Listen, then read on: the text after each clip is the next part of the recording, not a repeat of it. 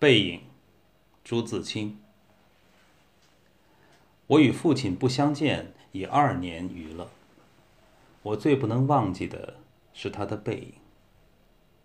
那年冬天，祖母死了，父亲的差事也缴械了，正是祸不单行的日子。我从北京到徐州，打算跟着父亲奔丧回家。到徐州见着父亲。看见满院狼藉的东西，又想起祖母，不禁簌簌的流下了眼泪。父亲说：“事已如此，不必难过。好在天无绝人之路。”回家变卖典质，父亲还了亏空，又借钱办了丧事。这些日子家中光景很是惨淡，一半为了丧事。一半为了父亲赋闲。丧事完毕，父亲要到南京谋事，我也要回北京念书，我们便同行。到南京时，有朋友约去游逛，勾留了一日。第二日上午便需渡江到浦口，下午上车北去。父亲因为事忙，本已说定不送我。叫旅馆里的一个熟识的茶房陪我同去。他再三嘱咐茶房甚是仔细，但他终于不放心，怕茶房不妥帖，颇踌躇了一会儿。其实我那时已二十岁，北京已来过两三次，是没有什么要紧的了。他踌躇了一会儿，终于决定还是自己送我去。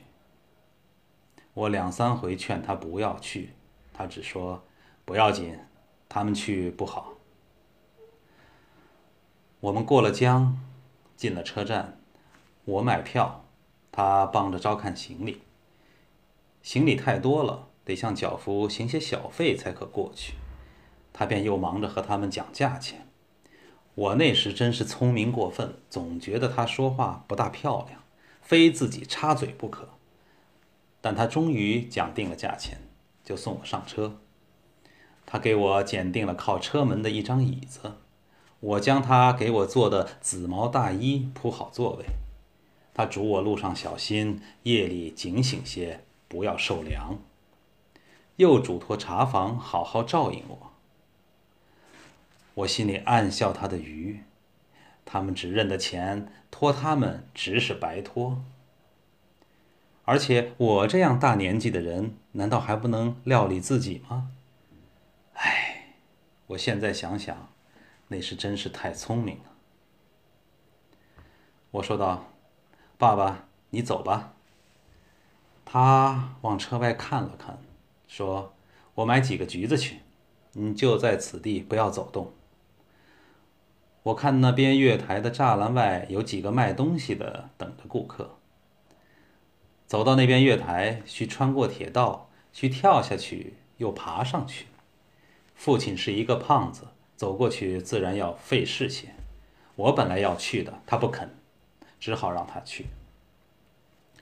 我看见他戴着黑布小帽，穿着黑布大马褂，身青布棉袍，蹒跚地走到铁道边，慢慢探下身去，尚不大难。可是他穿过铁道，要爬上那边月台就不容易了。他用两手攀着上面，两脚在向上缩，他肥胖的身子向左微倾，显出努力的样子。这时我看见他的背影，我的泪很快的流了下来。我赶紧拭干了泪，怕他看见，也怕别人看见。我再向外看时，他已抱了朱红的橘子往回走了。过铁道时，他先将橘子散放在地上，自己慢慢爬下，再抱起橘子走。到这边时，我赶紧去搀他。他和我走到车上，将橘子一股脑放在我的皮大衣上，于是扑扑衣上的泥土，心里很轻松似的。过了一会儿，说：“我走了。”到那边来信。我望着他走出去，他走了几步，回过头看见我说：“进去吧，里边没人。等他的背影混入来来往往的人里，再找不着了，我便进来坐下，我的眼泪又来了。近几年来，父亲和我都是东奔西走，家里光景是一日不如一日。他少年出外谋生，独立支持，做了许多大事，哪知老境却如此颓唐。他触目伤怀，自然情不能自已。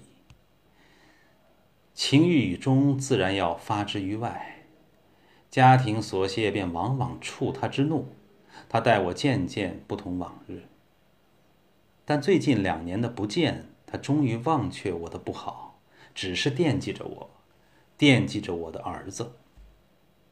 我北来后，他写了一信给我，信中说道：“我身体平安，唯膀子疼痛厉害，举着提笔诸多不便，大约大去之期不远矣。”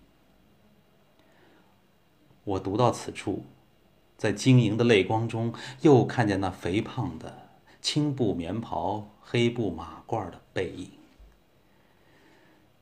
唉，我不知何时再能与他相见。